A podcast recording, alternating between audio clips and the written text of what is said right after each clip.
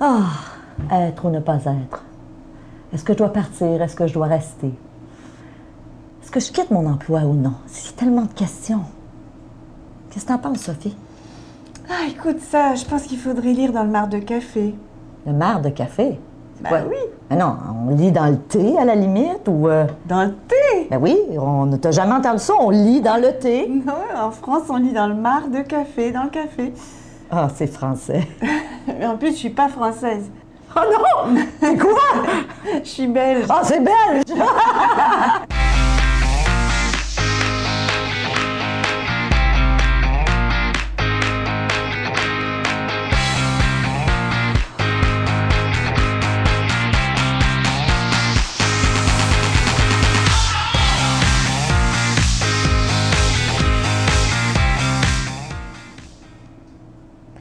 Bonjour et bienvenue à Mastef TV, votre télé inspirante. J'espère que vous allez bien.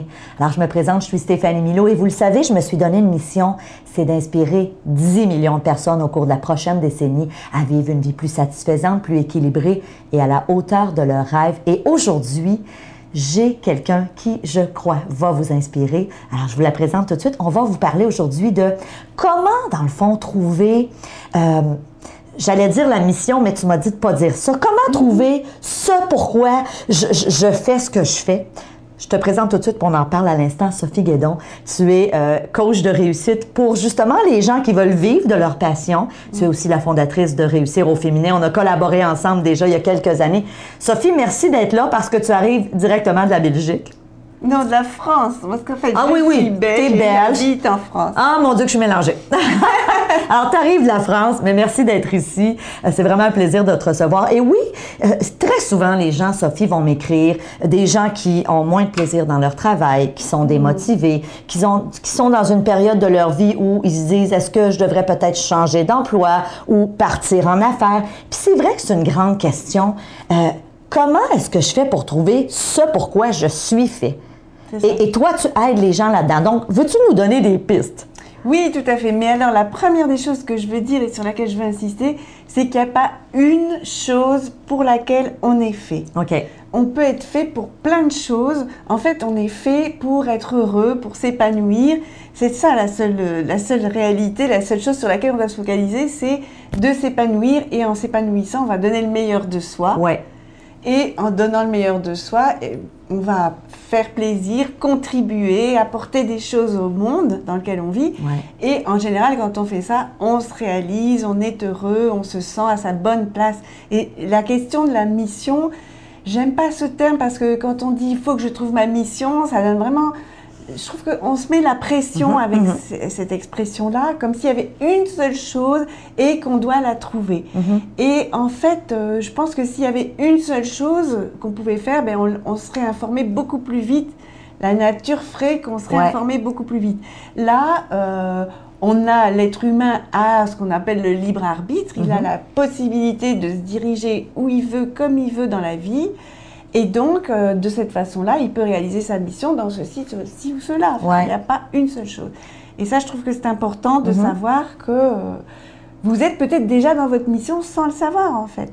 Et OK, ben c'est un, bon point. Donc, toi, tu as des gens qui viennent te voir. Évidemment, tu es la fondatrice de Réussir au féminin, mais je tiens à le mentionner, les conseils que tu nous donnes aujourd'hui, toi, tu as autant des hommes qui te consultent que des femmes, qui sont peut-être à une croisée des chemins dans leur vie et qui se disent, est-ce que je dois partir, est-ce que je dois rester, Euh, est-ce que je me lance en affaires ou non? Puis comme tu le disais avant l'entrevue, c'est pas tout le monde qui veut partir en affaires. Des fois, c'est de changer de poste au sein de l'entreprise. Mais c'est quoi la démarche que tu fais avec ces gens-là pour justement les aider à, à voir plus clair? Parce que il y a aussi des émotions là-dedans. hein. Quand on est tanné, quand on est démotivé, il y a le stress, l'insécurité. C'est ça. Alors, il y a une démarche, euh, en fait, je, je propose une démarche en trois étapes qui est de, de se poser la question de pourquoi on est là où on est aujourd'hui. Qu'est-ce qui nous a amené jusqu'à aujourd'hui? Mhm. C'est cette étape que j'appelle le parcours, c'est 3 P. Tu as le parcours, donc ce que j'ai fait jusqu'à présent. Ensuite, on va s'interroger, on va questionner la personnalité. OK? Qui je suis, comment je fonctionne, qu'est-ce qui me plaît, qu'est-ce qui me plaît moins, est-ce que je suis réactif, est-ce que au contraire je suis quelqu'un qui réfléchit avant d'agir, etc. Euh, et la troisième chose, c'est la partie projet, C'est-à-dire que quand on s'est posé des questions sur le parcours, la personnalité, en général, tout en faisant ça, il y a des pistes de projets qui, émergent. Et euh, arrivé à cette troisième partie, on met tout à plat et on, décide de ce qu'on prend, ce qu'on jette, etc. Est-ce que tu as déjà rencontré dans ton bureau des gens qui ont choisi quelque chose parce que c'était payant, donc pour l'argent? Ou encore parce que mon père était médecin, j'avais une pression Voilà. de devenir? Ça, c'est ce que je retrouve énormément. C'est alors il y a en fait trois périodes dans la vie Mhm. où on, enfin plutôt deux. Avant, il y en avait deux où on se posait ce genre de questions. C'était quand on sortait des études euh, qu'on appelle en, en, en France ou en Belgique, c'est déjà pas le même terme Belgique ou France, mais ce qu'on appelle les secondaires, les humanités. Enfin voilà, je sais pas comment vous appelez ça. euh. Ben, Est-ce que tu fais référence euh, à l'université ou non, au cégep? avant. Non, alors le, avant, le secondaire. Jusqu'à 18 ans, tu vois. Ouais, nous, c'est le secondaire ou le cégep. Voilà, mais c'est le secondaire. Et donc, quand on arrive à la fin du secondaire et qu'on doit choisir les études supérieures qu'on veut faire, Ouais. là, on commence déjà à se poser des Mhm. questions. Et souvent, on le fait avec beaucoup de pression des parents, de l'environnement. Et puis, euh, on retrouve aussi au mi-temps de la vie, hein, euh, autour de 40 ans, on a déjà bossé euh, 20 ans et on se dit, j'en ai encore autant à faire. Mon Dieu, est-ce que j'ai vraiment envie de continuer là-dedans? Ça, traditionnellement, c'était les deux moments forts d'une vie où on se posait ce genre de questions. Et de plus en plus, dans mon bureau, et je vois mes collègues, c'est la même chose, on découvre euh, des- un nouveau public. Ce sont des gens qui ont entre 25 et 35 ans OK. Et qui, et justement, ça répond à ce que tu disais tout à l'heure, ils sont arrivés sur le marché du travail sans se poser de questions. Et puis, euh, ils ont pratiqué pendant quelques années et ils ont 25-30 ans et tout à coup, ils se disent Oh, Qu'est-ce que je fous là? Comment je suis arrivé là, etc. Je me suis jamais posé la question et voilà. Et, et à l'idée de. Parce qu'en plus de ça, l'âge de la retraite recule de plus en plus. À l'idée qu'ils ont plus que l'âge qu'ils ont Mhm. à faire encore, Encore. dans cette situation-là, ça les effraie. Et ça, c'est vraiment récent, je trouve. Et je pense Et que. tu attribues ça à quoi? Parce que c'est intéressant. Ben, je pense que c'est justement ce que tu disais, c'est que ce sont beaucoup de gens qui ont été bons à l'école, ils ne Mhm. se sont pas posé trop de questions parce qu'ils étaient bons à l'école. Les parents leur ont dit, alors je ne sais pas comment ça se passe au Québec, mais en France et en Belgique aussi, mais on a une filière privilégiée, c'est les maths. OK. C'est comme ça, c'est peut-être un peu moins, j'ai l'impression. De ce que je vois, c'est beaucoup plus ouvert, mais en France, on doit faire des maths. Il n'y a que ça de vrai. Oh mon Dieu, j'aurais été très malheureuse d'être en France, Moi, j'étais en Belgique. Mais... Euh, donc, tu dois faire des maths. Si tu es bon en maths, eh bien, on va te dire continue, continue, continue, continue là-dedans. OK. Même si tu as des. Même de si t'es plus artistique ou... Pour les arts ou pour les lettres, Ouais. on va, la plupart du temps, on va te dire non, si tu peux continuer en maths, fais-le. C'est un... C'est un... Ça n'a pas de bon sens. Non, ça T'aimes n'a pas ça, t'es bon, mais t'aimes pas ça, mais va là-dedans. Du coup, j'ai même, pour te dire, ça n'a Wow. pas de bon sens, j'ai rencontré une jeune fille qui voulait être journaliste. Mhm. Et, on- et alors, euh, dans la ville où on habite, il y a une grande école de journalistes très réputée. Et donc, ça lui paraissait normal de, de faire cette école-là, sauf qu'il y a une sélection à l'entrée. Mhm. Et euh, ben, finalement, avec son, elle a fait des maths parce que papa, maman, tout le monde lui a dit, pas que les parents. Je ne veux pas tout mettre sur le dos des parents, mais Mhm. l'environnement, enfin, les enseignants, l'école, etc. Il y a une pression vraiment énorme pour vous faire continuer là-dedans si vous, si vous pouvez plus ou moins. Donc elle, elle pouvait plutôt moins que plus. Mm. Mais elle a continué et elle s'est retrouvée à avoir euh, son bac, ou à être sur le point de terminer son bac, mais avec des notes assez faibles, Mhm. mais en maths. Mais du coup, pour pouvoir rentrer à l'école de journalisme avec un bulletin comme ça, des notes euh, autour de 10 sur 20, Mhm. Ça passait pas. voilà, ça passait pas. Alors qu'on lui aurait dit, ben, fais du français pour faire de journalisme, c'est quand même pas plus mal. Eh bien, euh, elle aurait pu avoir des notes bien meilleures qui lui auraient ouvert la porte de cette école beaucoup plus Ouais. facilement. Alors ça, c'est principalement le, le type de clientèle que tu reçois dans ton bureau. Non, pas, pas que, mais Non. bon, c'était ça pour illustrer la pression des parents, la pression. Ouais. Alors, ce que j'ai aussi pas mal, c'est, et là c'est plus- souvent des garçons, des jeunes qui sont bons en maths, et là de nouveau on leur dit, ah, mais si tu peux faire des maths, mon cher, tu as tellement de chance, continue là-dedans, si tu peux faire des maths, vas-y. Et donc, qu'est-ce qu'on fait quand on fait des maths? La filière la plus appréciable, c'est être ingénieur. Mm. C'est le top quand on est bon en maths. Donc, qu'est-ce qu'ils font? Ben, Ils font ingénieur. Et puis, ingénieur, c'est cinq années d'études. Et on a des stages. Et surtout, en cinquième année, on a une grosse partie de stages avec euh, un travail de fin d'études qu'on fait souvent sur le. J'ai donné des cours dans les écoles d'ingénieurs aussi, donc je connais un peu. Et donc, le, le travail de fin d'études va être basé sur ce qui a été fait en stage. Et du coup, on leur propose le plus souvent de rester travailler là. Donc, ils ne se sont jamais posé la question de qu'est-ce que je veux faire? Tout il y a comme un tapis qui s'est déroulé. Et là, donc, ils terminent, ils ont 23 ans en général. Mm-hmm.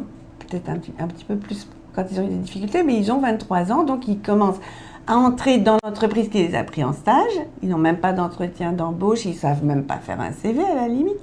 Ils sont embauchés et puis au bout d'un an, deux ans, trois ans, peuvent se réveiller. Ils se réveillent vraiment pas mais qu'est-ce que je fais là?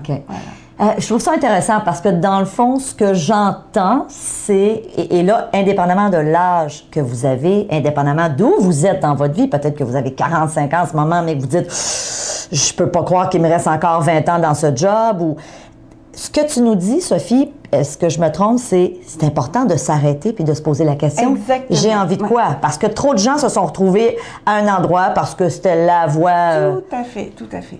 Vraiment, le message que j'ai à faire passer, c'est posez-vous la question, posez-vous la question.